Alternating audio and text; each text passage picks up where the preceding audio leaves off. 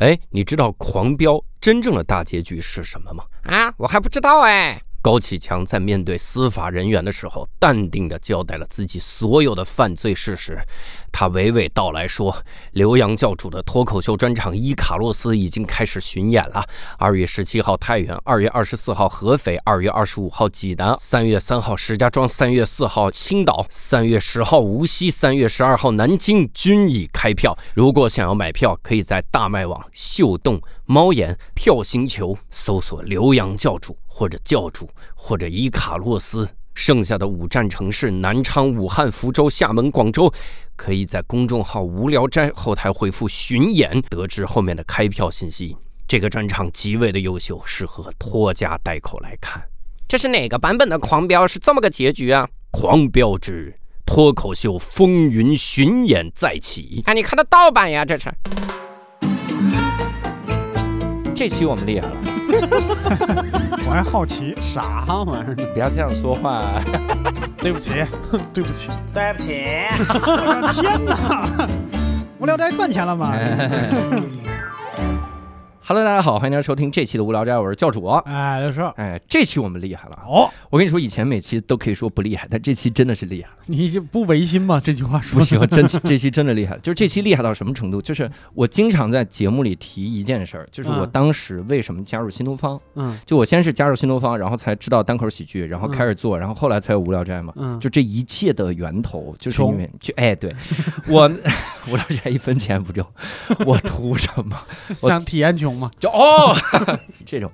我当时提到了一件事儿，就是我当时去新东方，嗯然后上了一个老师的课，嗯然后那个老师拯救了我，啊，因为我当时真的是我工科就学得很烂，啊我拯救了中国科学界，啊就是因为我没有加入中国科学界，好然后拯救了他们嗯。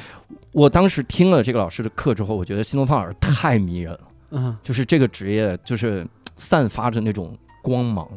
而且是这个老师当时跟我们讲了其他老师坐在花儿中笑的感觉，然后我就反复提及，反反复复提及嗯，然后没有想到，然后我们这一期能够录这位老师，那就是我当年在新东方上的 GRE 课的陈奇老师。啊、大家好，我我是个，男生啊！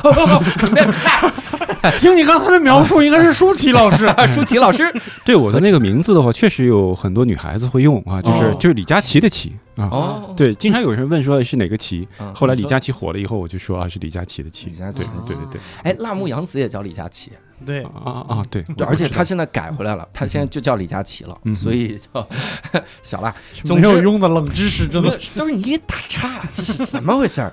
总之，我们请到了陈奇老师，就是一切的原点，嗯就这期就是原点中的原点，就是哎呀，我很激动，这期我就光哭就好了。哦，你还是要多笑笑啊！我觉得，我觉得，我觉得教主的笑声还是非常有感染力的。这个有这一句评论区骂我笑，我都不看了。确实，我我在开车的时候，一般就两倍速听咱无聊斋的节目哈，嗯然后我就听到教主这样笑的时候，我觉得哎，就不就不会疲劳驾驶。哎，对对对对，怎么 吓醒了？吓开车，哎呦，这这这家伙，我是哪年上的您的课啊？我是零八年，零八年的时候上的课。当时您是加入新东方几年呀？应该是五年了吧？哟对对，我当时印象特别深。陈奇老师一个一个段子，是我嗯我我去上课的时候，他说，说我我们这个班其实挺不容易的。然后我们为了让各位来上课，呃，陈奇老师语速一般是这样，就是陈为为了让来你们上课呢，老于也想了很多的办法，甚至给你们准备了一个啊奥运会残奥会女子举重的门票，打算住宿班的人一一人送一张。当然是是对，那个时候正好是奥运会，是奥运会啊，我太激动了。这期我还怎么录？我都是热泪盈眶的录。那个时候已经五年了，对我零四年零四年四月份加入的，这样的话应该就算是五年吧。嗯，所以当时是我我反正课上的时候听陈奇老师的内容是最多的，因为他会讲很多他的励志传奇小故事，嗯用这个来激励我。然后 GRE 的类比反应，我当时是考的特别好，嗯，其他都不太喜欢，所以也没出去。我零四年的时候是什么契机加入新东方？啊、其实我应该是在大二的时候开始准备的 GRE 考试。嗯呃，当时我准备 GRE 考试是因为认识了一个北大的一个朋友。嗯啊，对，这个朋友的话，其实告诉我说啊，你其实可以在本科的时候准备这个考试。嗯然后后来的话呢，呃，他的话应该是在大四的时候，他给新东方投了一个简历，他需要去教四六级，嗯。然后我就心里想，哎，你你要去教四六级，那我也可以再投一投我当年上的 GRE 的这个课程的这个项目，对，所以我就我就给新东方投了个简历，大概过了嗯。半年吧，新东方给了个回复，啊说你可以来面试试一试，对，是这样。对对对对，查了半年因为 GRE 是？谁呀？因为那个时候啊，呃，新东方的 GRE 老师特别少，嗯，我印象里那个时候我们的讲义上就只有十三个老师的名字，有嗯。对，就是只要有一个老师走，他可能才会留出一个坑，让一个新人的话再进来。就等了半年。对对对 当时的话，应该是有一个特著名老师黄奇，黄奇老师要去、去哪个学校去当校长了。哦，对，所以他空相应的位置，嗯他说：“哎，那你们你就可以来面试试一试。”对，就这样子。是需要我们需要一个名字里有奇的，这个简历里有叫陈奇的，然后来教。那个时候我有点不理解，你准备 GRE 不是要应该要出国吗？啊，对，然后学了之后反而去新东方。哎，我我可以把这个当时和北大那个同学这个过程说一说，嗯还是蛮有意思的。我应该是在大一大二之间那个暑假，就是学校刚军训完，嗯我在网上我认识的这个网友啊，嗯是个北大的，嗯然后我们俩就见了一面。嗯见了一面以后的话，他他的话应该就是英语特别好，嗯，他就跟我说，他大一上学期把四级考了，考了九十三点五分，那时候满分是一百，啊可以就非常好八十五分不就是优秀嘛？对对对，然后他跟我说，他大一下的话把六级也考了，考了九十六分。哟，哦 啊，对，然后我那时候呢，四六级还没准备，嗯，他在我面前又说说我现在开始准备 GRE 了，我将来要出国。呃，那时候我不知道 GRE 是什么东西，然后他就给我讲说这个叫美国研究生入学考试啊，也报了个新东方。我我也不知道是啥，但我就跟他说说，哎，那我也开始准备 GRE 吧，就是会有一点这种。这个竞争，哎，对，是有这种啊味道在里面啊。嗯嗯。然后呢，我们就比看谁背单词背的比较快。啊嗯有一段时间，他还给我打个电话说，哎，你要想这个考好啊，得报个新东方的班儿。嗯。我说那那就报呗。啊嗯，我们俩就一起报了一个啊，新东方当时在万泉河，哎不是万泉河，应该是展春园校区。嗯啊，对，那么一个班。结果的话，上课的时候他没来，嗯，哟，那为什么？他没来，我是从头到尾把这课给听了。我觉得他是新东方的销售，他硬说考九十六，对他其实有更重要的任务，他当时那个暑假去丹麦一个叫哥本哈根大学去做交换去了，哦很厉害啊。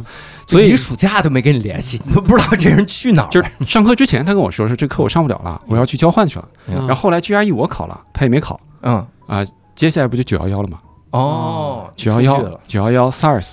然后嗯。当时你零四年，如果零三年你要签证的话，签证官就觉得你是一个得了 SARS 恐怖主义者。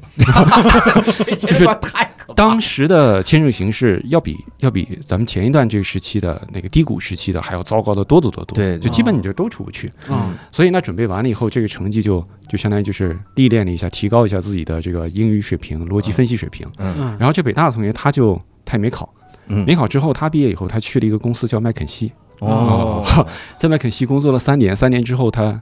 因为做的特别好，嗯公司就给了他一个外派学习的机会，他就去沃顿商学院读了一个免费的 MBA。哦所以这个过程呢，就让我觉得，呃，所有的事情我该体验都体验了啊，嗯背单词、学习、上新东方的班儿，然后嗯考 GRE，但是没享受的都是人家享受。但是没出去，人家是几乎什么都没做啊啊，但结果非常好啊，免费读了一个沃顿商学院的 MBA 啊，现在他自己也是在北京创业，做的也非常好。对哦我们前段时间还打算见个面，但也是因为最近一些情况，就还是对，还是没有，还是没有见到。嗯嗯，对，是这个样子。所以我还挺感激他的，就是他，嗯他就时不时的就会给我提供一些这个让我可以这个开阔眼界的这样的一些讯息啊。嗯嗯，但是光让你开阔眼界，他他不走这条路。刚才那个故事啊，就是除了学校对不上，其他的基本上跟冯唐老师的历程是差不多的。是吧？我我也特别喜欢冯唐老师。哦，对我今天中午吃饭的那个地方啊，就是冯唐老师特别喜欢去吃饭的地方。哦啊，当时我们在那儿见了面，我跟他说我买了好多你的书，嗯送给我们的青年学生，还有我的同事啊啊，就是他的书还很适合年轻人看一看的啊。嗯有一个叫《三十六大》啊啊，那本其实哦还是我看还挺不错的啊。哇塞，我我我这刚才那那十几分钟，我特别的错愕，嗯因为就我你知道我大二大三耳机里的声音，刚才在我对面，然后飘荡着。当然，我们上课的时候特我们最喜欢的就是陈奇老师的课。嗯当时其实教阅读的是陈虎平老师，嗯，就是真的讲的很好，但 是就是就听听不太懂，好，嗯，因为我们的英语能力很次，不是你你这个说的特别委婉，其实虎平是个特别上进的人，嗯就是。呃，他也应该算是在新东方给了我很大帮助的一位同事。嗯啊，呃，他曾经就看这个咱们在新东方上完课以后，不是有同学的打分表嘛？嗯他说：“哎，为什么陈曦老师在这个班里第一？然后虎平有一段时间就就这个打分就不是很好。嗯然后他就曾经在我的课堂上出现过，哦虽然我不知道他坐在哪儿，嗯但后来我们在教研的时候，他就说说我就在陈奇的班里面就。”听了很多节课，嗯我就在研究他到底是放了什么东西让学生特别喜欢。后来的话，后来他学生也非常喜欢他哦啊，因为他也加入了很多就是真的能背景知识，啊，对，可以这么说啊。嗯就是我觉得虎平在最后坚持到这个 GRE 改革前最后一班岗的时候，嗯，这个他的粉丝也非常非常多有啊。所以那个真的是很好，就是精神食粮，享受上课的时候特别开心。只能说你没赶上虎平好的时候。我哎呀，我得等到 GRE 改革了，我还在赶。但是我听过陈国平老师的培训，就我进新东方了，然后那个时候陈国平老师的培训的录音被我们拿到了，然后我们听了一听，也觉得受益匪浅，嗯就是很哲学，因为他本来就是学哲学，其实后来呢，我们写的三千那本书，嗯。就是 GRE 考试改革以后，不就是呃我教的那个部分就没了。对，没了以后的话呢，我其实就呃一段时间就告别了 GRE 那个讲台，就没有再教课了。嗯。然后陈武平老师的话就反复跟我说说，其实呃这个专业的技能还是一定不要丢的。嗯。啊，就是学生也需要你，然后你需要把这个 GRE 单词书你重新再写一遍，以前叫要你命三千，你重写一遍就叫再要你命三千。嗯对呃，后来我就在啊，但一方面是他的建议，另外一方面也是因为当时房贷还还不上了，我就想那就那就把这个书再写一写。对，嗯所以这本书现在很多学生还能用到的话，大家还真是要好好感谢一下胡平老师。他时不时就跑到我办公室里跟我说：“你要重新写，你要重新写。嗯啊，对，然后开着自己的私人飞机走了，好好写啊，小陈。然后，那大概是教到哪年的时候？反第一开始教的时候顺利吗？是一上去就已经是大名师了吗？哎不不，特别不顺利嗯嗯啊！哎，一开始是有过一段顺利的幻觉，哦啊就是当时的话，这个北京新东方的 GRE 的老师，你是不能一开始就上北京新东方的这个讲堂上来给学生讲课的，啊。一定要让你先去一些崔村儿，崔村儿，我老跟就我老婆说崔村儿，啊。我老婆现在特喜欢这个地名儿。啊，你你说你说崔啊，崔村儿。崔村儿应该是这个当时奥运会的时候，不是新东方哦嗯。啊放的那个住宿部嘛？啊，不不是不是去崔村，去的我当时先是让我去西安新东方哦，带的西安新东方的一个 GRE 班。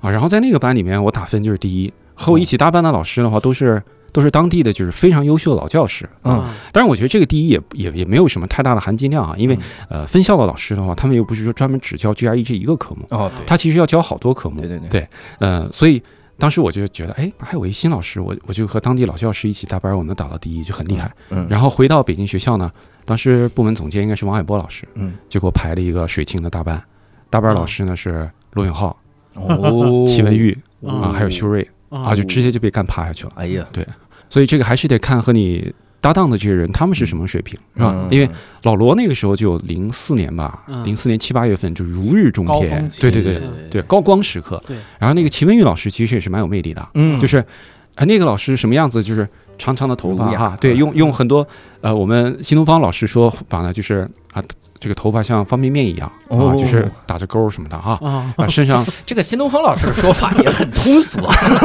很很有画面感啊，然后身上的这个喷着香水的味道啊，哦很多女生在听他课的时候就是拖着下巴啊。啊，然后齐老师从他身边经过的时候，女生就非常非常迷恋他。嗯。哎，我我当时那个班的评估我是最后一名啊，嗯。然后我看到罗老师还有齐文玉老师那个评语的时候，我这种对比会让你心里更痛。啊。齐老师的那个评语写的就是嫁男人就应该嫁这样的，啊就是就是同学们写的。哦呦，然后给我写的评语就是听了你的课以后。英语水平反而变得更差了 为啥？啊！这个，就我当时我就一条一条记忆学生这样的一些一些评价，哎，包括他们还会纠正你的一些中文的发音啊，比如说这个就 是中文发音啊，对因为学生的，因为很多都是同龄的学生嘛，嗯他他确实可能在 GRE 的呃你教授这个科目上面，他会觉得哎，对你是有一些权威，对。但你太年轻了，哦对跟跟罗老师啊，跟这些人比，同龄。那个时候罗老师也很年轻啊，长长得不年轻而已。三十来岁，对我印象，学生给我纠正的发音包括什么？我说氛围，他们给我写的氛围，哎呦哦，这哎个哦呦，然后呢，这个叫倔强啊嗯，他们我说的倔强，他们倔强，嗯倔强。玫瑰玫瑰啊，嗯就是课上他们都会纠正你发音呢，四百多个人。啊，四百七十七声纠正。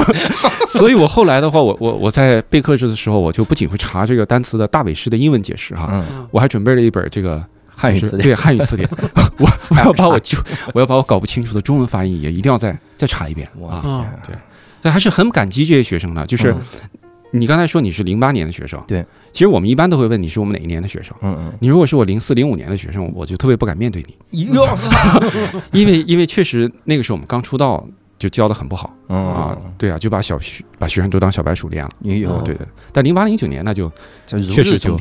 就相对成熟很多零八年的时候，陈奇老师在课堂上表演了一个，就说其实我现在这个东西讲的特别的熟，我可以完全不看这个讲义，我会一会儿讲到这页的第六题，这页的第七题，这页的八题，第九题的这个东西选 C，哦我们就鼓掌，然后我就觉得就就已经 太熟了，这怎么这么熟呢？就是，我觉得这个大家不都是提前设计好的吗？哦是吧？啊？我后来自己上课设计一下，我在这上。但是因为我的确也背不下来那么多，我就背了五道选择题，然后就 然后也没人鼓掌，灰头土脸的，我又把眼镜戴上。对，陈老师，我特别想求证一件事情，因为老罗后来一直跟我们说，说当时差不多就那个时间，他说 GRE 打分，他只有一个干不过的，嗯，那个那个老师，他干不过老师是谁？哎，那个老师就是我说的黄奇老师啊，是吗？就是对，就准备走了啊，准备走的那位老师。哦，果然是，就是一说就大家就心照不宣，就知道是谁，那说明对对对这个老师真的很厉害。对黄奇老师的特点就是学生的话，你有任何问题啊，嗯 非常耐心的都给大家回答，这个话术我一模听说一样。听说过，听说过这个。就是老黄牛般的教室。对，我们中间休息五十分钟，对，这五十分钟老师是用来赶紧吃个盒饭赶下一个校区的。对，黄奇老师愣是能在五十分钟把所有学生问题都答完。哎呦，然后，当然他不会换校区哈，嗯。这样的老师他可能就直接就嗯。从四层到五层，嗯，去五层的话再去上下一个嗯。班的这个课了，嗯。就是 之前听说过两个学生说：“你先问着，等会儿他去吃饭，吃完回来我来问。对。哎，黄老黄老师给我的一个特别印象深刻的话，就是他说：“你做个新老师啊，学生给你打分低呢，你你一定认真看，你就把但凡说你不好的这个建议啊，你记下来，你把它通通都改了。你改掉以后，你基本就四点七分了。哦就咱们打分不是五分满分嘛对对啊？然后我们当然奖金呢，就是四点一分往上，每过零点一就涨一百块钱哟嗯啊，嗯特别刺激啊 啊！所以这个我们经历过。所以我我我就牢牢记住黄奇老师那个话啊，我就看这个大概得有十公分这么厚的这个评估表哈啊。啊，一边看一边在那记。啊。我记得当时旁边还有老师一边看一边在哭，啊啊！为啥？真的就是因为确实学生写的有一些这个评估，对新老师来说就相当于是看，评论嘛，感对。感感谢他就相当于知乎，哦，对，如何就知乎上啊，对对，如何评价什么什么啊嗯，对。边哭是骂哭了，这 太难听了，这 汉字能这么脏吗？哎呦，那大概是到什么时候就过了新老师那个期间，就是如日中天。我觉得大概是三年吧，三年啊，三年。零七，差不多零七年，对，我零六年，零零六年，零七零六年就是黄奇老师终于走了。啊，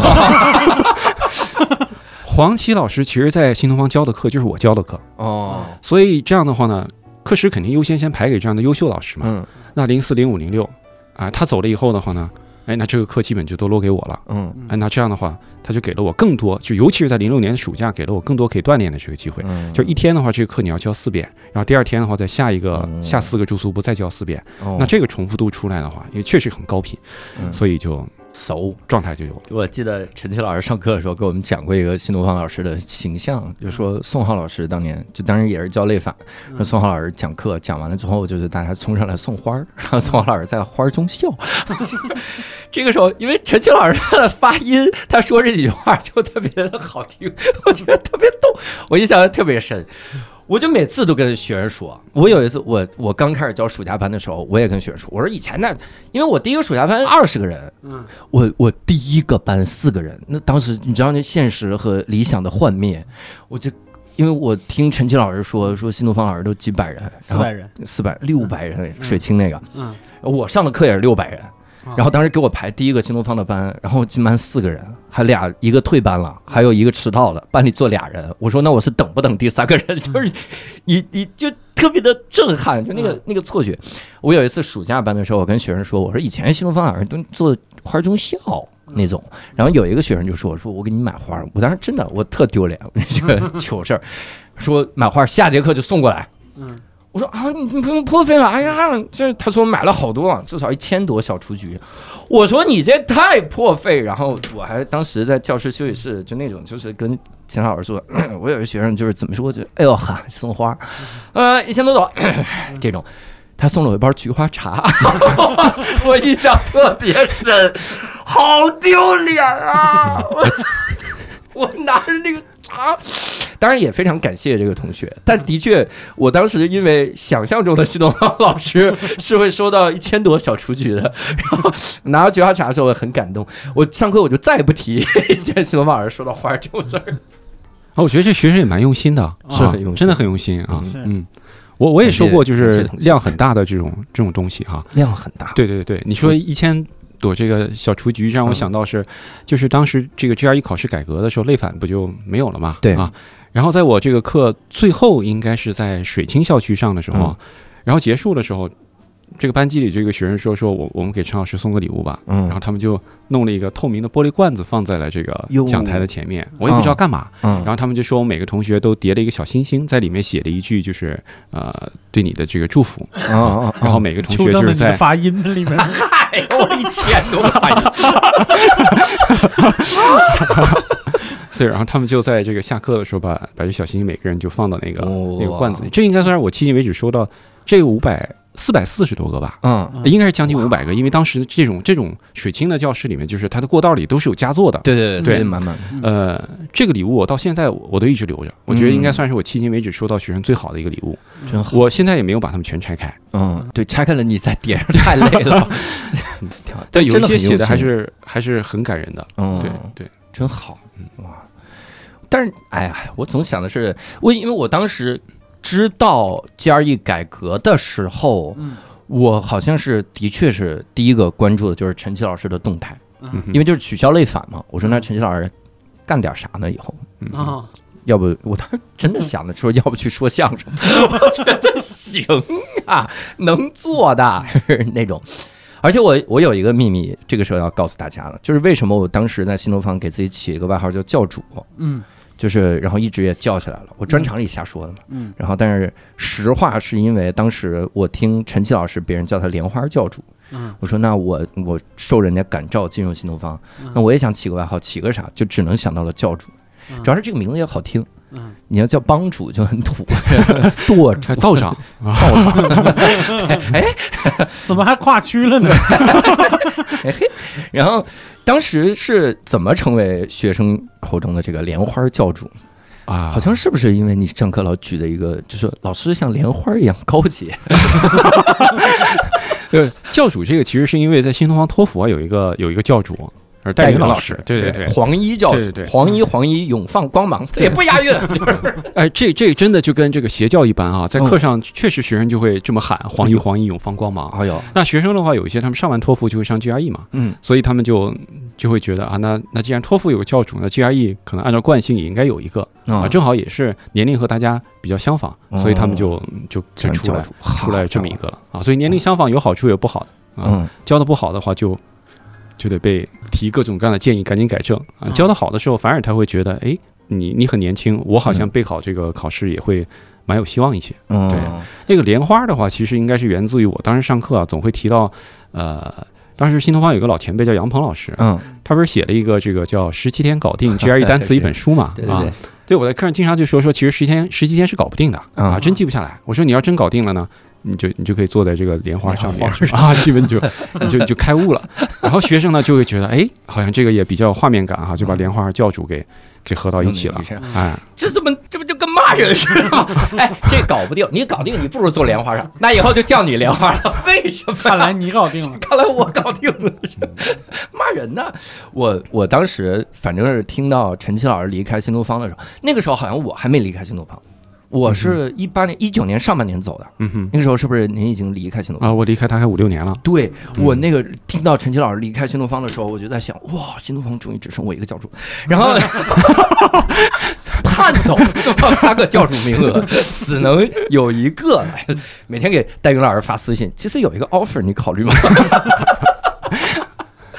给勾搭走。当时，当时在新东方应该是待了十年，差不多。对，正好是十年，十年。嗯，嗯哦我也是在新东方待十年走。嗯，那十年有没有哪些印象特别深的老师或学生呢？哎呦，那太多了，我我需要先说你吗？你不不，您您不知道我，不用不用，没事儿，咱们走流程。就是就这可以说，如果是教主的话，那就应该是这两三年陪伴我在车上声音最多的，就应该是教主了。哦啊，哎，但是你你在无聊斋里知道我以前上过你的课我知道，哦。我我我听无聊斋，就是因为我在中欧读这个 EMBA 的时候，我有个嗯同学叫邹然，哦。邹然就是中学部的以前的老师，啊。他就给我转了陶然的那期哦。哦，然后在那期里不就是提了一下说，呃，你当时 GRE 的老师，然后说了宋浩什么什么的，然后我就开始从那一期开始，从后就一直在追无聊斋的节目。然后就发现我在节目里抄陈奇老师段子，哎，这倒没有。后来的话，我还去专场，不是看了一场演出嘛啊，然后我就看完了，我就偷偷的走了。为什么要偷偷的走？学生印象深的还是蛮多的啊。嗯啊，呃，先说学生，哎，说个我我说一个，呃，我后来我们做自己的学校的一个学生吧，嗯好吧，呃，我们有个学生叫刘新言，哦他的话是在呃新加坡读的这个本科啊，新加坡国立读的本科。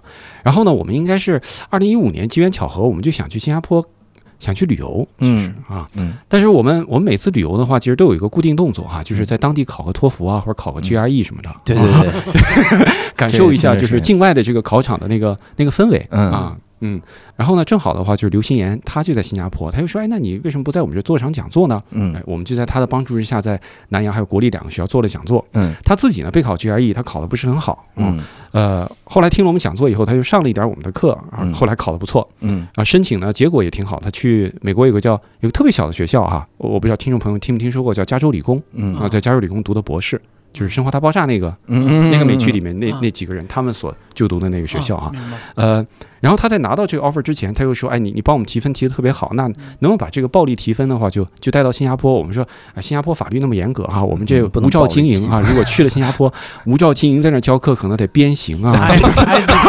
对对，就鞭抽完一鞭子以后，要先养，养好了以后再抽第二鞭子啊，太这太难了。他说：那没有问题，我来帮你把这个鞭子扛这个公司 把这个公司给注册下来。啊哎，然后这个学校能量，这个学生能量特别大，真就在二零一五年嗯把这个公司给我们注册下来了。哟，然后我们二零一五年的十二月份，我们就就非常正式官方的受到了当地的公司的邀请，嗯然后就从二零一五年开始一直到一九年，我们每年十二月份都会去新加坡给学生去上嗯 GRE 的这个课程。哇啊，对，就直到这个最近这三年这个出行受限嘛，所以我们就已经中断三年了。我们希望明年能继续吧。所以这个学生真的就是，呃，我们帮助了他一点点，但我没有想到他能够通过自己的这个能量的话，就是帮助我们，也帮助更多新加坡的一些学生。哇嗯，我们后来在南洋理工做这个讲座的时候，现场三百多个中国学生，嗯，非常壮观啊！对，真行啊！嗯看来这三年新加坡 GRE 没有什么机会。我也在想，这几年平均分得下去了，这玩意儿。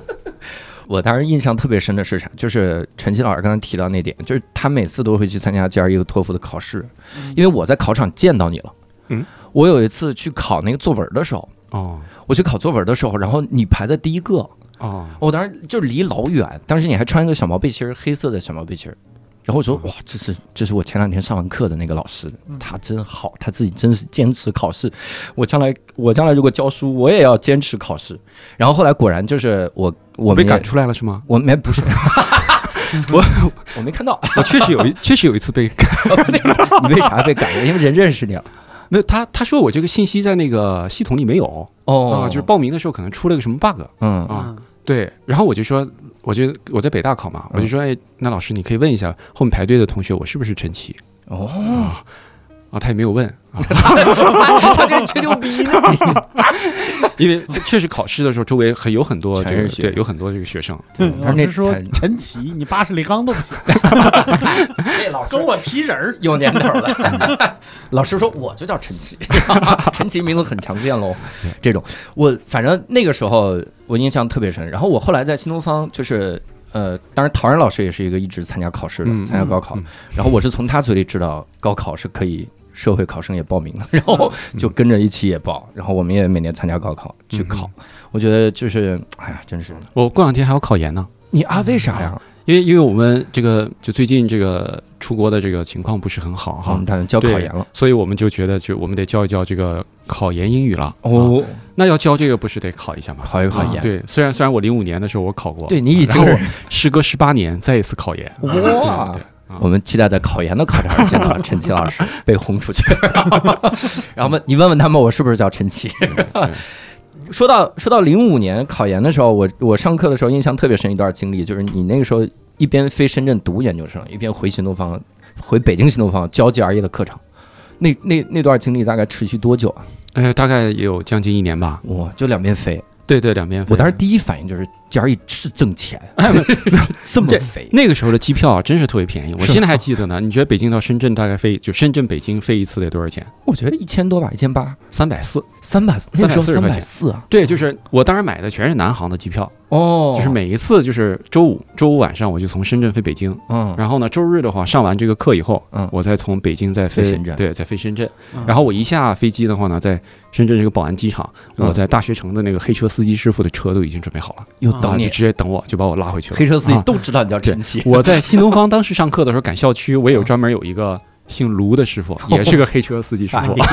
因为我们赶课的时间太短了，你想对，对对，我从万泉河赶到西坝河是吧哦？四十分钟时间，还是晚高峰，就是在那上面直车上面直接吃盒饭，吃完了以后呢，正好就到那个地方了。嗯啊，司机师傅也是各种，就是他也很厉害啊，就是嗯确实能把我安全送达。然后你在讲台上打个嗝，然后我们开始上课了。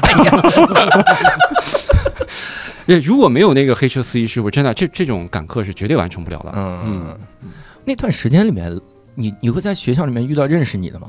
啊你说是在在读研的时候，有啊有啊，很多啊，啊说你怎么啊？我昨天周六上了你的课，对啊，很多啊。你包括包括在这个清华的话，我们当时还还参加了一次叫什么十佳歌手大赛啊。嗯，哎，我还进了一次前十。哟，哎，之所以能进前十，是因为好多评委都是以前的学生，所以这不不是靠实力。的确是靠实力。陈奇老师唱歌很好听啊，这个要证明一下啊。对，但是评委是学生，这也太逗了。哎呀，老师还有这种梦想呢？因为清华确实考 GRE 的学生很多，嗯你也就是在这样的学校里面，你才会发现高密度的这种这种啊，在在各种场合下都能碰到几个学生，大家觉得哎呀，老师在上面怎么着也得给点面子吧。大家大家这个夸一声好听吧，然后大家，哇塞，真的是那那段时间就是一年是在深圳，但是后面还要在清华读研，对对对，那读研是三年，哎，读研的话三年，对哇塞啊，也有毕业很快的，我们宿舍有两年就毕业的啊。像我这种就是又读研，外面又做一些这个教课对其他工作的就毕设，这个被拖的时间稍微长一点，也应该是、也应该的啊。嗯，是活该你挣那么多钱。我那这种时候不会跟学业冲突吗？包括在深圳的时候也是，冲突我觉得还好吧比。如导师会给你压力吗？陈奇，虽然我是你学生，但是你不要 导师，我的时间其实就是周一、周五的话在实验室，嗯，周六、周日你看周五这一到周末的话，这不就放假了嘛，是吧？哦哎，那其实也应该有事儿啊，你也应该在实验室继续度过你的周六和周日啊。嗯但我觉得那个，呃，除了科研需要我啊，其实科研也不需要 我适合做科研的人太多太多了。但我觉得就是考 GRE 的这些学生，他们应该还是挺很需要需要我的，对对，因为我可以帮他们节省很多时间，他们可以更好的去做科研。嗯，对所以这个周六周日还有像寒暑假的时候，那我就会。我我就得来教教课，嗯嗯当然有的时候也也会有这种所谓的冲突啊，嗯比如说，呃，一般的话，就研究生的话，你放暑假你不能那么那么快就就离开实验室，对你怎么着也应该在那待一段时间。嗯哎，我就特别怕我在新东方上课的时候，在讲台上，然后我老板给我给我打电话嗯啊，嗯那那那这咋办呢？你你你关机不好，对，你挂掉特别不礼貌，嗯所以我我学生解释哎，所以我当时我就把我手机放在一个小铁盒里 哦啊，因为这样一打的话，就叫该用户不在服务区哦啊，就是那时候的手机的话，你是没有现在各种各样的这种高级功能的，对对，对。那不在服务区，那这个就就相当于是第三种选择嘛，啊，就这就是物理学的好哈，要屏蔽。你这是反侦查手段，何止是物理啊？然后我就一般我在水清上课，水清嗯我一下课我就赶紧骑车，我就跑到那个清华九零零三大楼哈，就是我们那个实验室的经仪系，嗯我就坐在我那实验室，我坐一会儿啊。我老板小老板一旦看到我了呢，哎，他们哎来了。然后接下来看被看完以后，我就赶紧骑车再回到那个教学区再继续上课。哇啊，对，就这个样子啊，就是面上的东西该做还是要做到的。嗯，那哎，我我其实很好奇一个事儿，就是我接触的所有新东方名师，尤其是陶然老师啊，就是教了十年之后，那个嗓子标准的十年新东方嗓，但我好像感觉你的嗓子从来没变，嗯那就是你你当时听的时候嗓子已经坏了。是吧？四年新东方就已经，我我我印象里啊，我当时还报了一个新东方的考研班儿，嗯就是我觉得什么东西你要学好的话，一定还是得还是得听听课。嗯嗯，尤其是我们做这个的话，我们就更知道你听专业人的课的话是省时间的。嗯哎，当时我报这个考研班的时候，上课那个老师叫何刚，何刚老师。嗯啊何刚老师上课的时候是，同学们，这篇作文应该这么写啊，就是他的声音没有一个是实的，全是用这种气把它带出来的。同学说老师，我把助听器打开，我这个助听器肯定不好。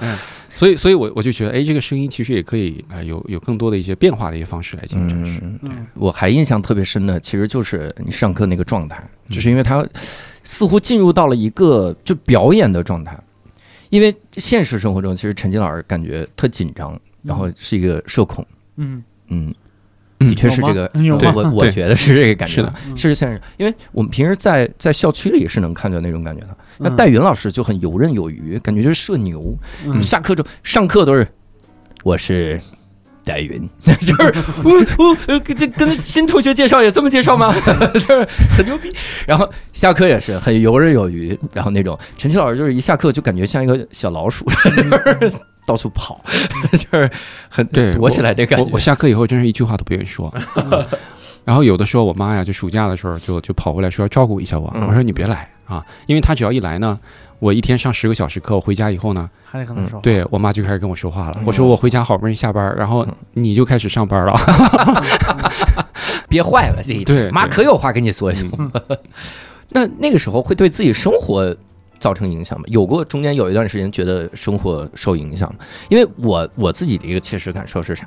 就是我我教了两三年的时候，我忽然觉得作息跟别人完全颠倒。就是人家周六日休息，我周六日上班，会严重影响到我的生活。然后中间会有这么一段时间，我接触的很多新东方老师都会有这个感觉。嗯，你你你中间就完全没有，没有啊，因为我就是周一周五的话在实验室待着，周六 周日上课，然后呢 寒暑假也在上课，一年就休息三十儿、初一、初二。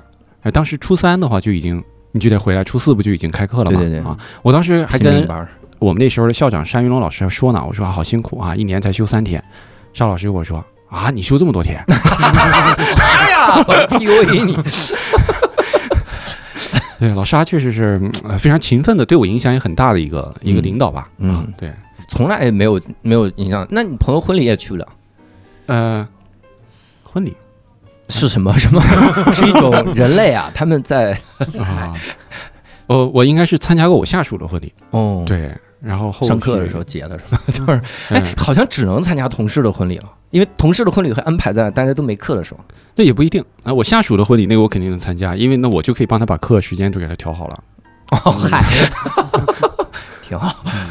但是 GRE 刚开始改革的时候是哪年啊？我记得好像挺早的吧，一大概是二零一零年吧，10这特别久远了啊，对一零一的那个时候，候刚开始改革的时候，自己冲击力大吗？嗯，还好吧，那时候就已经应该是在一个多语种部，就是一个嗯新的部门在工作了。哦，嗯，对，也没有什么太多精力去顾及这个改革嗯嗯，当时是怎么先到多语种部门工作的？啊，就是领导说说你去那儿锻炼一下吧，然后你就去锻炼一下。对，然后我就去锻炼一下了。领导是提前收到风声了，是怎么回事？啊当时当时到多语种部门开始工作的时候，那相当于是第一次做管理的工作呗，对对对对，那会有不适应吗？啊，特别不适应嗯。这当时的话，交接会就应该是跟这个团队里面的骨干教师，还有一些这个管理者见面嗯啊。好多人呢就把我单独拉出来，就问我说：“你大概什么时候走哎，？”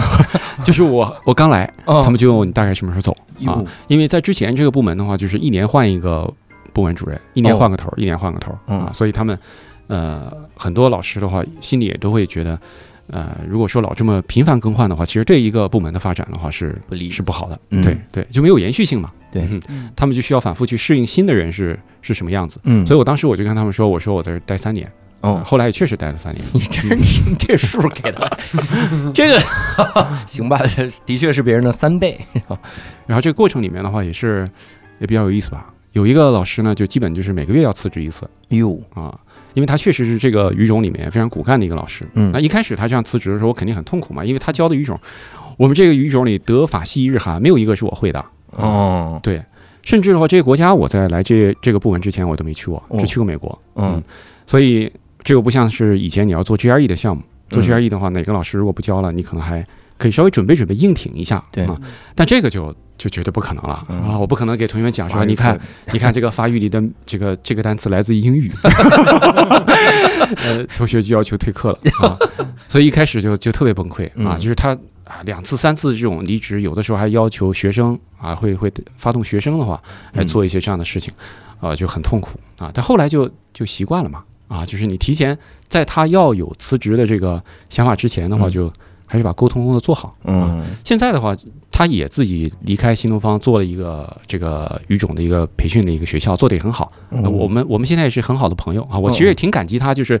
那个时候锻炼了我，啊、对，让我知道这个就不是简简单单教课这样一个事情啊嗯，对，不是那。去的时候，新东方老师能服吗？因为那个时候我感觉所有新东方老师都是那种，就是教而优则则则管，但是管理者必须是我们这个这个部门里就是教的最好的老师之一，嗯他得教的特好。嗯，去了人家能能服吗？说你啥也这语言也不会，对，我觉得刚去的话，肯定大家都不服吧，嗯。嗯，他们也都有一个观察的时间，嗯嗯，我也有一个要适应大家的，以及就是帮大家找到就是共同努力发展的这么一个、嗯。一个方式吧，嗯，呃，所以我去了以后的话，我就想，我做了一个事情啊，因为我们有六个语种，嗯。呃，正好我那时候还教 GRE 考试还没有完全改革，嗯，我就在 GRE 的班里面开始推我们六个语种，对我做了一个课程叫、叫六元六语，就是哦。一块钱让你学一个语种啊。我上过这个课，啊哈，我我在我后后来回到北京新东方的时候，然后我上过这个这个这个班型，对。就六元六语，对。然后是当时是每个老师过来讲一小段嘛，对对对，我我当时的感觉就是那是一几年了，一五一五年了，差不多。啊，一就是一五年。一五年的时候，你还在读语种吗？我不在了，那那我就放心说。对，然后它里面，我感觉就一个老师会教，嗯。然后其他老师哪个老师？一个教西班牙语的，叫王青是吗？好像是好像是。啊，王青也是我特别骄傲的学生，就是我参加婚礼的那个老师，哦，就感觉特别会教。嗯。然后其他老师感觉就是，嗯，让我觉得，哇，他好像知道这个班一块钱似的，就是就是就是。你知道为什么？你你在一五年时候听啊，他就不如你在一一年、一二年的时候听的好？嗯原因就是我离开的时候呢，我在多语种部里面有好多的这些优秀的各语种老师，他们陆陆续续也离开了。哦。因为那个离开的时间节点正好是线上教育特别火的时候，对对对，大家就会觉得，哎，那我也可以在 YY 啊，我在一些平台上，我就直接开个线上课就好了。对。啊，呃，而且正好在那三年里面，呃，有很多这个各个语种里面一些年轻老师的话，确实变得特别的成熟。嗯，他们成熟也是因为，呃，以前呢，他们的这个班里面大概也就二十多个学生，嗯。人少的班级是不大容易练出学生的，啊、练出老师的。对。所以六言六语这种课的话，在当时一开始搞的时候，大概就是三四百人，哦。哦，，那他对他们的压力会特别大。对对，对。王青当时讲的讲的不好，我就跟他说：“你这你就一直在说西班牙语好西班牙，你这不跟喊什么什么什么好什么好什么好一样吗？你没给 reason 是吧？没有理由，没有例子，啥啥也没有。”然后姑娘就跟我说：“说常老师把我批评以后，然后他他说他回家就哭啊，回家就哭。然后他爸就跟他说：‘你不对就是不对，你改不就得了嘛嗯，啊？’然后他就改。就这么简单就劝回来了。所以所以有的时候，后来的话就是我们一起团建的时候，他爸妈还跟我们一起呢。哦呦，对，就是大家的话就氛围都特别好，因为我觉得你看嗯。这样的父母啊，大多数父母其实可能就会说，哎，咱不受这个气，对。吧？我们回来对，那么家里有有四合院，北京孩子，挺牛逼的。对，王青是北京的，北京孩子。啊，干嘛要在这受这气教这课呢？啊，嗯。但你看他的话也是，我觉得叫用老沙的话来说，逆商特别高。哦。爸妈的话也挺特别支持他的工作，所以后来我就让他做了西班牙语的项目负责人。嗯，一五年你觉得他教的好，这就很正常。对对啊。对，小姑娘大概教了三年，教了三年吧，哎，应该是两年。嗯自己的话就买了个大奔哟啊，我说你你你这你这有点太奢华了啊啊。他说这这是他说这是他 这应得的多少多少二十五岁的生日礼物，啊，哦，对，嗯真行。非常努力的一个女孩子，我一天上十一个小时的课。我二十五岁的生日礼物是人生的教训，不是？嗨，哇塞！那当时待那三年里有没有就是比较艰难的时候，或者觉得崩溃？爸妈跟你说，咱不受这个气，回家而已。啊，好好我我我不会跟他们说这种话的，我说了以后他们一定就会说。对，会有啊，嗯，但我觉得这个真的会非常难，这个也不大好描述啊。嗯我我自己消化的方式就是，我我我确实我有那种崩溃时候，我晚上回家我躺在床上嗯，我当时我就心里想，妈，要不就死了算了啊啊，就这种想法都有过，这么真的是非常，你想吧，这个这事儿你要处理到凌晨三点，哦，然后第二天来了以后，这事儿还没完，哎呦，你还要再继继续，就是它是很很复杂的这种。你看似可能是学生的问题，但其实这个背后是有其他的一些，呃，推手在，这个关系很难捋清对，啊哎。呦，然后我就想，你看，那这个这种事情呢，于老师遇到的不应该更多吗？啊，嗯我一个小小的部门的话，嗯你有这样的事儿，那这个于老师四十多个分校，嗯估计每天这种烦心事儿也更多。所以我想，那这总有比你更苦的，是吧？嗯所以慢慢就就消化了。于老师的消化方法我略有耳闻。前两天那个就是 K 十二全国的那个线上的会议，嗯然后于老师去讲话嘛，稳定军心。嗯就是 K 十二还行，就是相当于讲两个小时，告诉大家好好备课，我们 K 十二 OK 的。嗯，然后讲了一个小时五十分钟，东方甄选为什么那么好？然 后然后老师下来相互问于老师，就是让我们去带货吗？就是怎么啊？就是消化的方式是靠另一个另一个业务的崛起。你说到说到东方甄选的话，我们今年八月份我有一个 GRE 老师去东方甄选去做主播了。哦，啊，对，就是在我们寒暑假最需要人手的时候，嗯，嗯然后呢，他跟我说说我要。啊，换一个赛道，我有个新的机会啊。带货，对，其实应该是六月十九号董宇辉刚火的时候，我把嗯他的那个视频发到我们的那个教师群里了。我说大家看一看，你看这个老师啊，这种很有感染力哈、就是嗯这种结合，其实叫什么叫 fusion 是吧？嗯 混搭做的特别的好啊嗯。对，然后他应该看了看了以后，他就投了简历了，哎，投了简历吧，？投了以后呢，就哎就被选上了，不可能不被选上嘛啊！因 为因为确实在在我们这儿，我我们对老师要求很高。对非常非常苛刻。对、嗯他现在在这个东方甄选的那个图书号上面做直播，人气也特别旺，大家很喜欢他。哇，他就把我们讲托福的那一套的话，就是那些知识，就通通在讲书的时候全全讲出来了。那你怎么消化这个这个后悔呢？哎，我就把这个当成我们产品升级的一个机会了。哦就是他这样离开了以后呢，他以前教课那个部分的话，我们就会重新再打磨、再设计一下，哦哎，然后就再再提升一下。对的确是这样。嗯那那那段时期，如果部门管理工作压力那么大，又赶上新 GRE 的改革，那你还得重新备课啊，那咋弄啊？对，重新备课，我应该就是和以前新老师一样吧，你就得重新再做题啊。哇，应该是后来教这个教了一个填空和单词混搭的一个过渡课程。嗯对，因为以前讲的不就是单词嘛，嗯啊、单词没了，那就填空。那填空你直接过渡过去的话，那这个还是会有些不适感。对所以我就通过这个题目带一些嗯，这个单词，用这么一个方式过渡了一下，嗯，然后后来就就可以直接就就只是填空啊，就这么来讲。对，嗯，那就是每天下班以后回家自己做点题，准备准备。嗯嗯嗯，后来是什么时候离开新东方的？二零一四年三月份，一四年三月，对。我刚回到北京新东方，嗯，嗯，我刚回来，就是不想见你。啊，我上了一个寒假班，上了我最人生最艰难的一个寒假班，嗯。就是陶然老师心疼我，把课给我了。嗯。然后我进班一百三十人的班，然后进班是十几个人，因为他们听说陶然老师来不了，嗯然后那十几个人是没没听到消息，然后有有一个起身就走，就是印象特别深。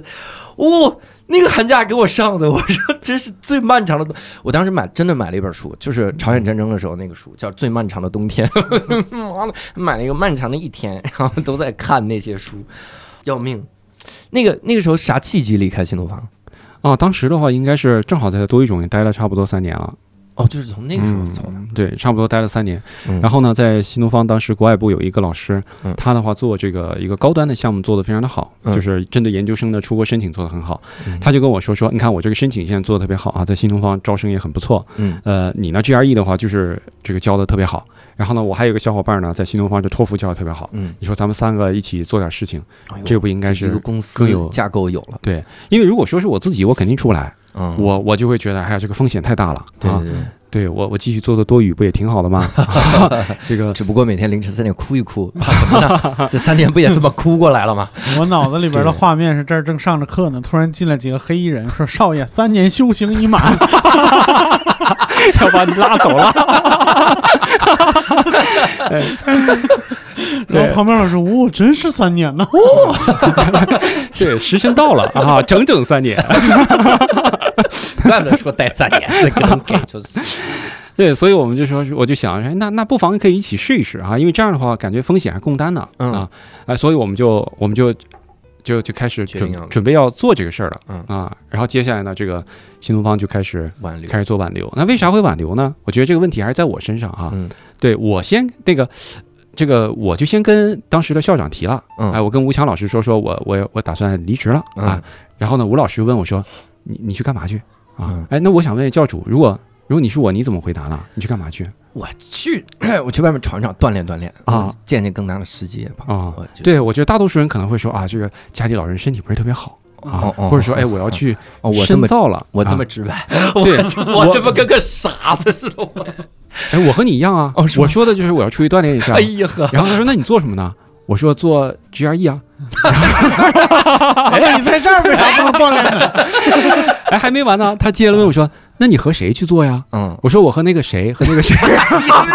你真是人家都没逼供，你就说出”来。哎，我我就很坦诚把这都说了。嗯呃说完以后的话呢，接下来这个新东方就开始挽留那两位嘛。哦，呃，然后呢，也也开始跟我跟我挽留啊，嗯挽留的话，当时跟我提了很多嘛，说说哎，我我说其实那个好像这个房子都租了什么什么，说啊没关系，房子 房子租的话，好具体，租的话就把这个房租我们给你，嗯我们给你怎么怎么怎么嗯给给对给你给你处理了。我那时候我就特别动摇哈，我就跟那两个一起要出来的人说，嗯我说你看你俩还理你呢？理啊，都把人招了，你都。那俩那俩跟我说说，不管怎么着，反正我们俩是要出来，哦，我们俩肯定要出来嗯啊，非常坚定。所以我后来就跟新东方说，我我就确定，我就确定要离职了。嗯，对，然后我离职了，离职了以后呢，后来人俩就没离职。这个不管怎么说是什么意思？对，就没离嘛，因为新东方就开始劝他们，嗯劝的方式的话，肯定就应该是给了一些这个。呃一些承诺啊什么的，嗯嗯那这个这个也不能怪人家，是不是？你面对这样的东西的时候，比如给你二点七个亿，哎呦好，那我也核动不动弄点假。动不动。对，我看到教主的朋友圈了。对，所以后来他们俩就他们就没做了嘛，嗯，就变成我一个人了。哎呦啊！跟那俩说，你们俩如果留下陈奇的课给你们，哎，但我现在想一想，换新东方这个做法其实应该是对的。嗯，对啊，就是因为你们三个如果一起出去，短期肯定对新东方的利益是有损失的。对对，是不是？你你不能说说啊，他怎么这么坏哈、你怎么不给年轻人创业的机会？嗯不，这没有没有没有这码事儿，嗯就是大家都是有个人自己的一些利益，你不能因为你的这个好，然后你让这个组织它有怎样？而我、嗯我其实更感谢新东方的是因为，如果说是三个人一起做，嗯可能我们这个这个学校一年就黄了，哦，因为合伙一起做事情会非常难，尤其是在做决策的时候。对对对，对，尤其你在想像我这种就是对教课要求特高、事儿很多的人，嗯，可能确实会跟其他两个人之间是有有冲突的。嗯。对，所以的话，他这样的话就把我们这个叫呃分割开的话的好处就在于，哎，那我们在执行一些这个呃一些事情的时候，就会效率会比较高。对，嗯，所以当时就被迫就自己创业了。嗯哼，嗯，用用当时这个呃我们一个。同学的话来说叫叫被创业，然后后来对后来还有好多事情呢，就是感觉是被骗，但其实也是被加速，是吧？哦哦，哎，那当时那个时候心态会受影响吗？那怎么就那自业留下不得了嘛？回去找校长。其实我发现外面没那么值得锻炼。哎，我我当时跟领导是这么说，我就铁定我不走，我就是那时候沙老师的话呢，就是嗯校长嘛哈，就是就应该是大校长。嗯我们当时在武汉，在那儿做讲座，嗯，然后那两个人呢，跟我做完武汉讲座以后，就说说我们就要回新东方履新了，哦，就是已经就是被被提拔了嘛啊，对对对所以说我就不跟你继续干了，这是我们陪你最后一站。哦哦然后老沙呢就专门飞到武汉，说你在哪个酒店，我去找你嗯啊，然后又跟我做了一晚上的彻夜长谈嗯啊，就是你看他俩都走了，你还不回去吗？嗯呃，对我跟领导答复就是，还是出来先试试吧。你别是好不容易迈出了这一步，然后你又回去，我就说这个，我实在干不好了呢，我再回去。你这啊对真敢说呀，啥都敢放。对，然后老沙给了我一句祝福，说嗯早去早回。早去早回。我我当时我印象特别深，我一个新东方的前同事是在杭州新东方嗯，有一个老师，长得特别像你。他当时特别逗，嗯他就是跟我们说他要创业去了。嗯，我们说那 OK，然后他天天就骂老于，就是老于也不认识他，他反正就是杭州新东方天天骂老于，骂老于，然后朋友圈骂老于，他说老于教育方法不对，然后教育理念不对，他要去创业了，他要做一家真正有理想的教育教育理念公司，然后每天发每天发。突然有一天他说他的教育理念，他就是商业模式是啥？他说他要做大这家公司，然后卖给老于。我说为什么呀，大哥？你图什么？然后后来没做成，但是这个老师就消失了，就是他出去创业了，然后就就是在沧海中就 消失。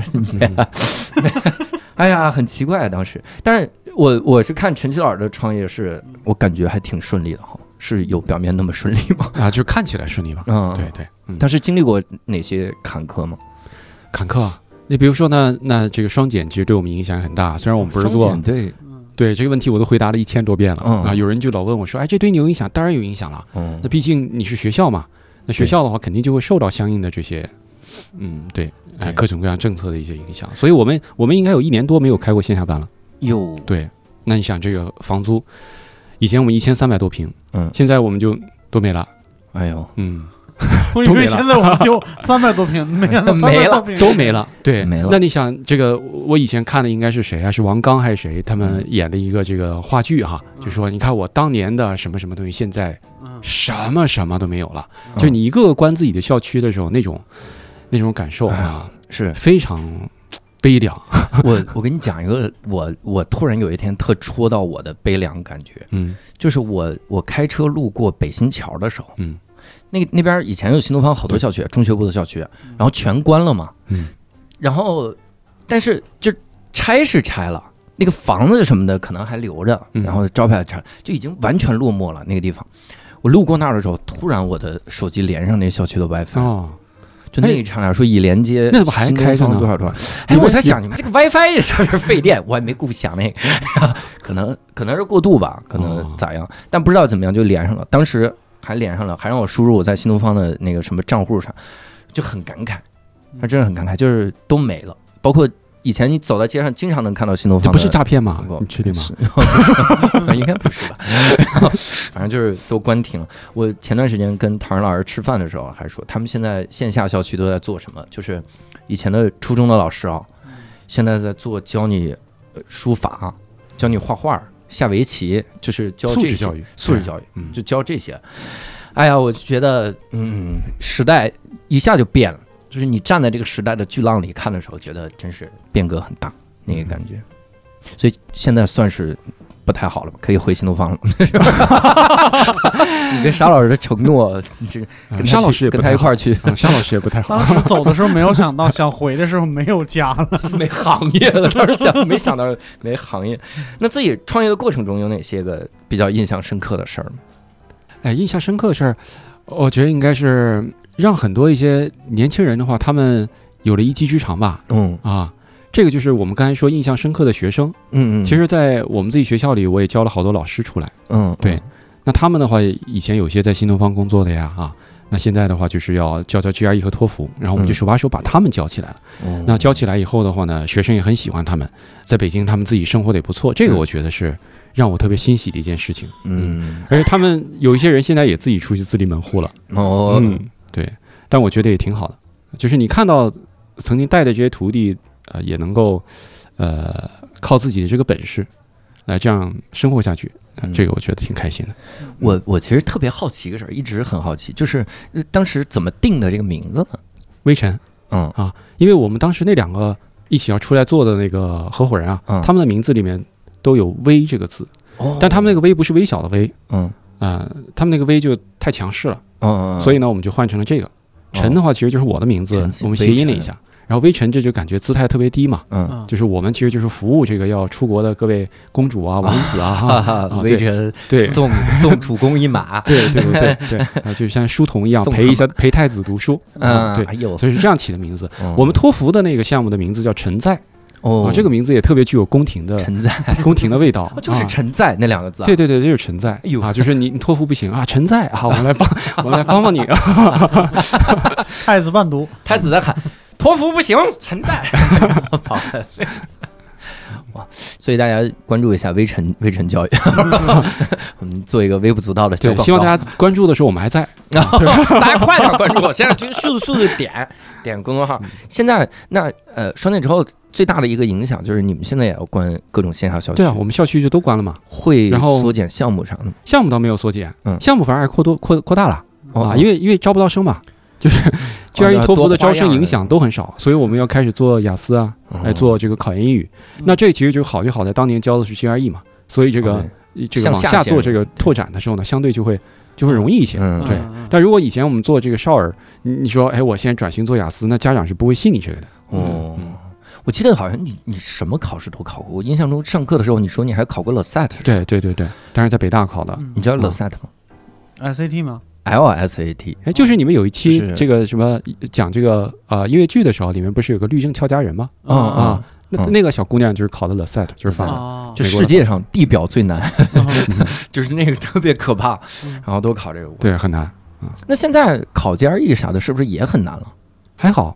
考点考点啥正常开啊？对对对，啊，考点儿没有正常开啊，嗯现在考点儿都已经在家考了。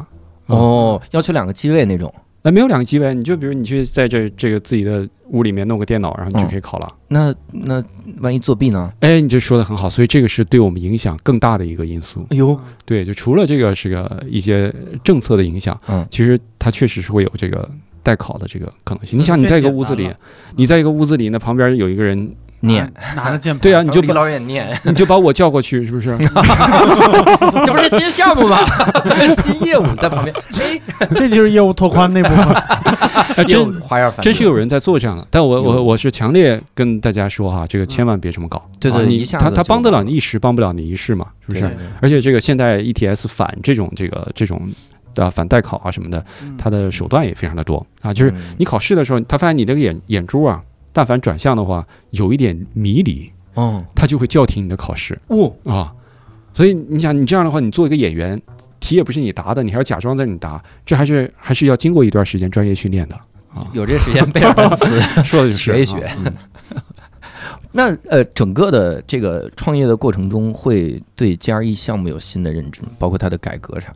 因为我我为啥问这个问题？嗯我我自己对高考有一个新的认知，嗯我觉得它教不了了，嗯，所以我就离开了新东方，包括离开了教育培训行业。为是因为提出的太没有规律了吗？不，因为所有的高考到最后，就我个人的感觉啊，他考到最后，就是你只要能力到了就行，就是他们好像没有什么做题技巧这种东西。了。嗯嗯，就是你真的需要能力，嗯，包括你像上海的上海的阅读，它是这些阅读完一篇之后要用英文来答，嗯。用英语来答，就这个事儿，你你再讲规律，你再用中文讲规律，你再怎么样，你告诉他什么句句式什么玩意儿的，你就是得提升能力，你就是得认识单词。嗯，所以到最后，我就感觉我上课的时候，很多时候是在教大家一些最基本的学英语的方法，怎么背单词，怎么去阅读。是啊，那我们做的是一样的呀。我就不想教，咱们题还不太一样，我们题简单，然后我就觉得不太想教了。对我我在教这个 GRE 托福的时候，我觉得还是蛮有乐趣的吧。嗯啊，因为你们那个，哎，GRE 托福有一个什么好处在于，我感觉它是一个标准化的考试。对啊，高考太不标准了，有点儿，嗯非常的随性啊，嗯所以这这种考试还是值得国内的一些考试来参考和学习的。嗯，我现在这托福 GRE 对我的乐趣在于，呃，它这个会你在做这些题的时候，它会有些知识性的东西传递给你。嗯那比如说，它会告诉你说啊，这个拉斐尔的什么作品啊，嗯啊，还有达芬奇什么作品啊，啊，地质啊、天文等等一些东西。嗯你包括我现在要是去一些地方旅行的话，我就看托福 GRE 里推荐了谁，推荐什么地方，我就去什么地方。哇，对，就是不用看 Lonely Planet 了，那那杂志不也都停了吗？停了中中文版停了，中文呃，版。纸质版停了，对，纸质版停嗯了。嗯，那我哎，我还特别好奇一个事儿，就是你从零四年开始教的过程中，有对自己做过什么特训吗？你上课的时候，一方面题得讲对，讲得好，那其他的呢？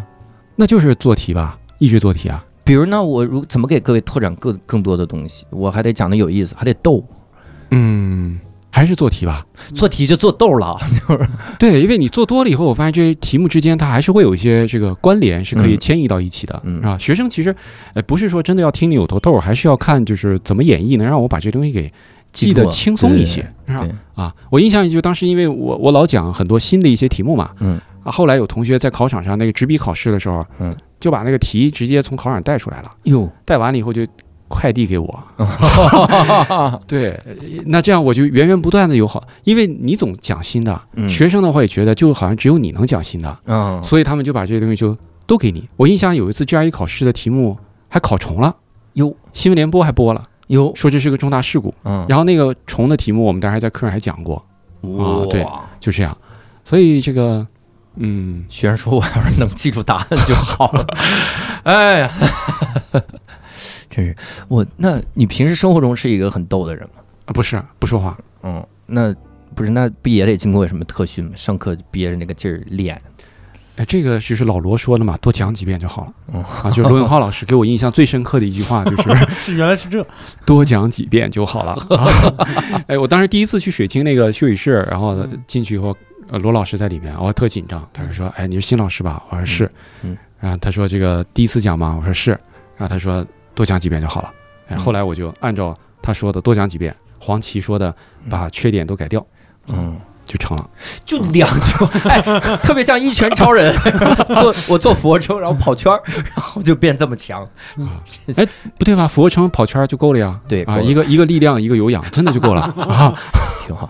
那个时候，你你在新东方的时候，跟老罗有有交集吗？没有太多交集，很遗憾，就是没有把他打分打下去。啊，哦，对，这是应该是零几年的时候，罗老师在那做老罗学校的时候，他还找过我。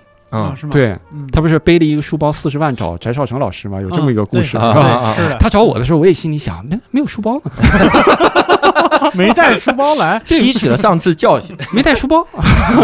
对，然后他就跟我说说，你看这个在做学校，要不要一起啊什么的？对，然后他就提了一句说，你看你是不是觉得我离开新东方离开的有点早啊？嗯，没有一起同台的时候把我打分打下去哟啊，他他真的说到了我的心里话了。嗯对，因为他零六年走的时候，我我零六年不是才相当于刚刚有一点点一点点起色嘛，嗯是吧？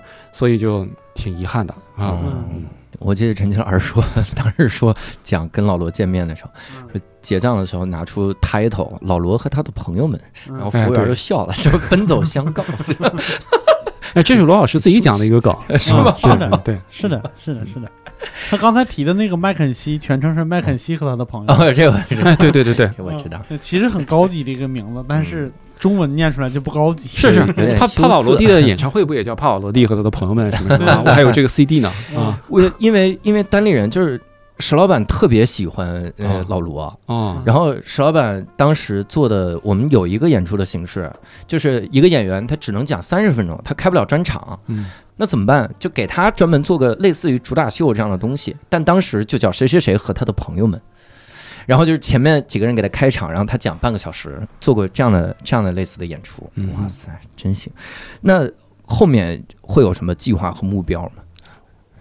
哎呀，这个问大了，嗯，这个很难说，哎呀，很难说啊。我们现在也没有这个线下的教室，但是我还是希望的话，嗯能够把这个线下的教室再再重新再再开起来。嗯一切我们就等后续春暖花开嘛。嗯如果实在开不起来，我们可能就继续延续像这种线上的这个方式来来帮助大家啊。嗯，啊，可能我们就会觉得，哎，那在北京可以线上，在哪儿不能线上啊？对成都可以，是不是？对，嗯啊，新加坡也可以，嗯，我们就变成新加坡公司了。哎呦呵，哎嘿，呃，整个的这个从零四年到现在吧，可以说，就中间感觉经历了各各种各样的时期，你有任何一次后悔过吗？没有，没有，没有。从来没有，一没有无怨无悔。对，我就觉得都挺精彩的。曾经你想不开、痛苦的那些事儿，嗯后来回味一下，其实还要蛮感谢那些人的。嗯就是，呃，也包括像我们在做学校的时候，当时租了一个场地哈、非常贵啊。嗯然后二零一八年底的时候，教委就突然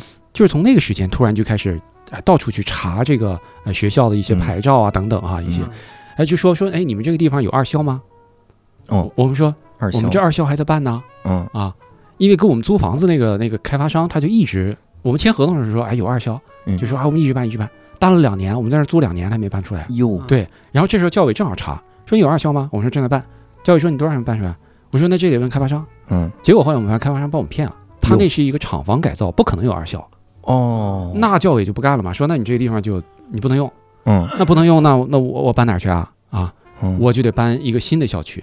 那我搬了新校区，我原来老校区我也没法退，你退的话违约金啊等等什么的，这个成本其实也也特别大。嗯那这就逼着我，我就要把两个校区都盘活，是吧？哦一个校区用来干嘛，另外一个校区做别的事情。那这个过程的话，你看似被别人坑了，但其实逼着你，你就要做一些模式上的创新了。嗯，所以一开始也很恨呐，就是你你这这你这开发商真是就大忽悠，嗯骗了我两年，你签五年合同，你是要骗我五年啊！嗯，但但最后这个结果，我觉得还是还是挺好的。嗯，呃我得问一个很经典的问题，嗯那就是微臣教育赚钱了吗？赚钱赚钱 问回去了。赚钱。我们二零一九年的时候做的还蛮好的，哦，然后我们还给清华大学捐了一笔奖学金。哦，嗯，哇塞，然后瞎问，我对不起，吴老师。没有。就自取其辱，就是是这样，也也是，你哎，你为什么不问我为什么要捐这个奖学金呢？你为什么要捐这个奖？我以为你会说呢。捐的啥奖学金？我我们捐了一个就是叫常驻奖学金，这样的话，他每一年可以从这个我们捐那笔钱里面拿出一定的这个比例，比如一年拿出五万块钱给嗯。十个学生发、发这个奖学金，每个人哦。五千块钱，大概是这样子的。嗯，对。对，这是为啥？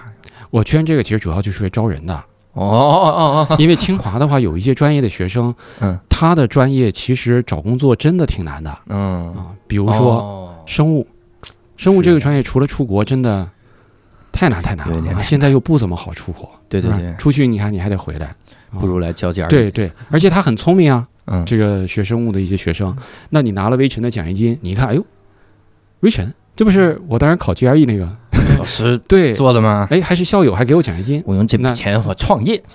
对，所以我我们就可能会跟他建立联系以后呢，让他来我们这儿，呃，做做工作什么的。嗯，对，那这个就是为学校后续的发展，我们相当于做点人力的储备吧。哦，嗯，你有有成功过来教书的吗？还没有，因为我们做完这个以后，不就出疫情了吗？嗯正常来说的话，但凡是这种拿了奖学金的学生，他每年是要跟我们座谈的。啊对，座谈这样我们就我们就相当于面试一下啊什么什么的，就看到这些学生了。嗯，但现在的话，进学校都特别难哦对，啊，学生就只能给你写一张信，写一封信，说是吧，陈奇学长，我们收到你的奖学金，我特别感谢你，怎么怎么着，什么说我要更加努力什么的，这嗯，就是就这么一些套话，他就不如说我们见面这样聊的话效果那么好。有道理，有道理。嗯，所以我现在有点后悔了。嗯，完了，对，一九年是巅峰，结果哦你看这三年的话，真的非常非常惨。如果知道这三年是这样，可能这个这就个这个捐款，我们就对 少捐点，或者再往后推迟一下。每人五百，啊少一点。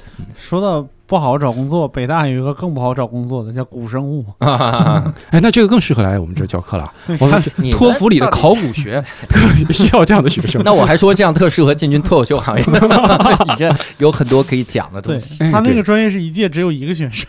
啊，那是很优秀啊。啊，嗯，你你有你最早一批学生零四年，并且已经是大学了。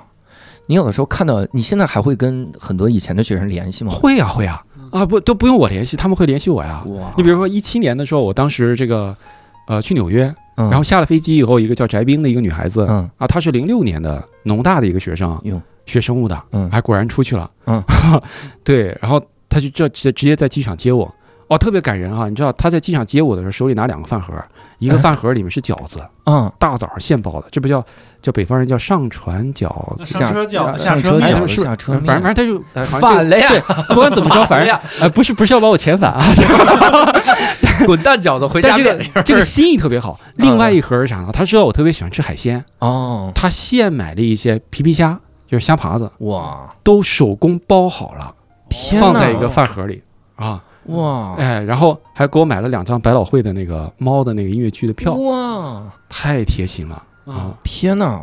嗯，我怎么没遇到这个学生？我学生太小了。我考虑的是一个逻辑，刚从中国过来，给我一盒饺子，我能觉得它有多好吃？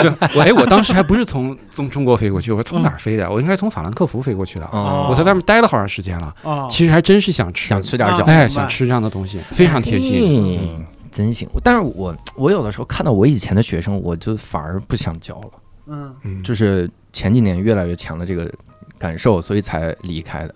哦因为我觉得，就我停在那儿了，嗯 就是大家都在前进，然后只有我对永远。所以你这个就让我我想到，我之前有个学生在评估表里给我写了这么一句话，嗯说，呃，说这个七哥你是我的偶像，我也希望你将来永远是我的偶像。然后嗯这句话给我的触动就是，我就不希望学生可能在你教他那个阶段觉得你特别棒，嗯然后呢，过一段时间再见到你的时候，哎，你还在新东方啊？哦啊，然后我说，哎，对对对，我还在新东方嗯啊。即使我已经做管理工作或做别的呢，可能学生觉得就还是没有太大的突破。嗯对，所以当时出来做这个自己的机构的话，也是有这方面的一些考虑吧。嗯嗯，对。哇，你看，我想的就是完全离开这个行业，我嗯干不了。我朋友圈经常看到好早以前的学生，我就会说，哎，你现在也过三十了，哦，我是看到我的学生生娃了，嗯这个是给我最大的触动，嗯我就觉得啊，真是时光如水。嗯，行吧，这是也跟陈奇老师叙了叙旧啊，聊了这些个一路以来的往事哈、走下来。但实际上我们知道陈奇老师还有很多值得聊的，比如健身，是不是？你是从啥时候开始就是健身？二零一九年四月吧。嗯，你就是这么清楚，巅峰的时候开始健身。哎，对对，巅峰体重嘛。嗯啊，其实我就每天在家 keep 个十分钟，嗯十到十五分钟，嗯对，非常简单。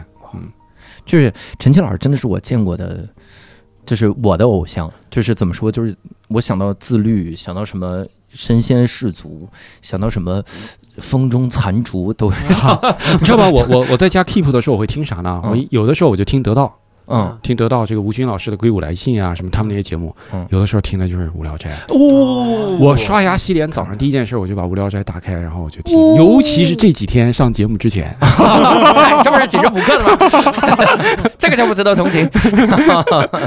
哎呀，总之是非常的感慨哈，真的很开心啊，让陈奇老师来跟我们来聊这么一期，也希望大家能去。关注，如果真的有考研的，因为我们无聊斋听众，我们这个这个纵深是很广的。嗯，我们还前两天有一个嘉宾回去上大学去了，你想，哎，我听了，我听了，那道长嘛，啊对不对学中医的开小卖部，哎，他也许就要考研呢，对不对？他五年后要考研，撑住啊，陈奇老师。啊，那那我们可以先送给他一个这个考研的一个课程。哦，直接给他一课程嗯。我们这个无聊斋的听众里，如果真的有将来有考研的需求，或者有上托福、GRE 的等等等等这些需求，其实可以关注一下微尘教育啊，公众号是能搜到的哈。对，搜微尘留学微找到尘留学，对对对啊，或者说直接就找教主就可以啊，就教主可以特批啊。我批啥呀？哎，如果教主的学生，我们就会给送一些小课呀什么的。我以为小礼品，书也可以送书也可以送。嗯书也可以送啊，对太好了嗯。而且真的，如果各位只是纯想背单词，然后想挑战一下，其实也可以买那个陈奇老师的词汇书嗯，再要你名三千，你真的是老逗了，就是拿来当段子书看的，可逗了那个书。所以就是希望大家能够关注微尘教育，哈，关注微尘留学。我是太激动了，真的很激动。今天像一个蛇咬出了自己的尾巴，嗯这样的一个东西，呃，有了这期。可以说是人生三大愿望完成了那我们以后就不录了，好不好？零点六，什么玩意儿？总之非常感谢陈奇老师来跟我们分享哈，我们其实也能感受到一个新东方超级大名师一路走来的这种坚定哈。我真的觉得少点坚定，可能都走不到现在了。也希望我们能从陈奇老师那儿学到勇气。为什么就结尾这么上价值呢？陈奇老师好像问谁呀？我俩谁都没说话。对，我们我们是要上 B 站了是吧？要升华一下啊。望可以这样。总之，希望大家关注微尘留学哈，然后关注一下我的我这一切的原点陈奇老师哈。然后谢谢大家这期的收听。呃，如果各位想跟我们交流，可以在公众号“无聊斋”点击底部听友群，然后扫码添加“无聊斋小管家”进群。期待跟各位线上交流。我们下期再会，拜拜。谢谢大家。拜。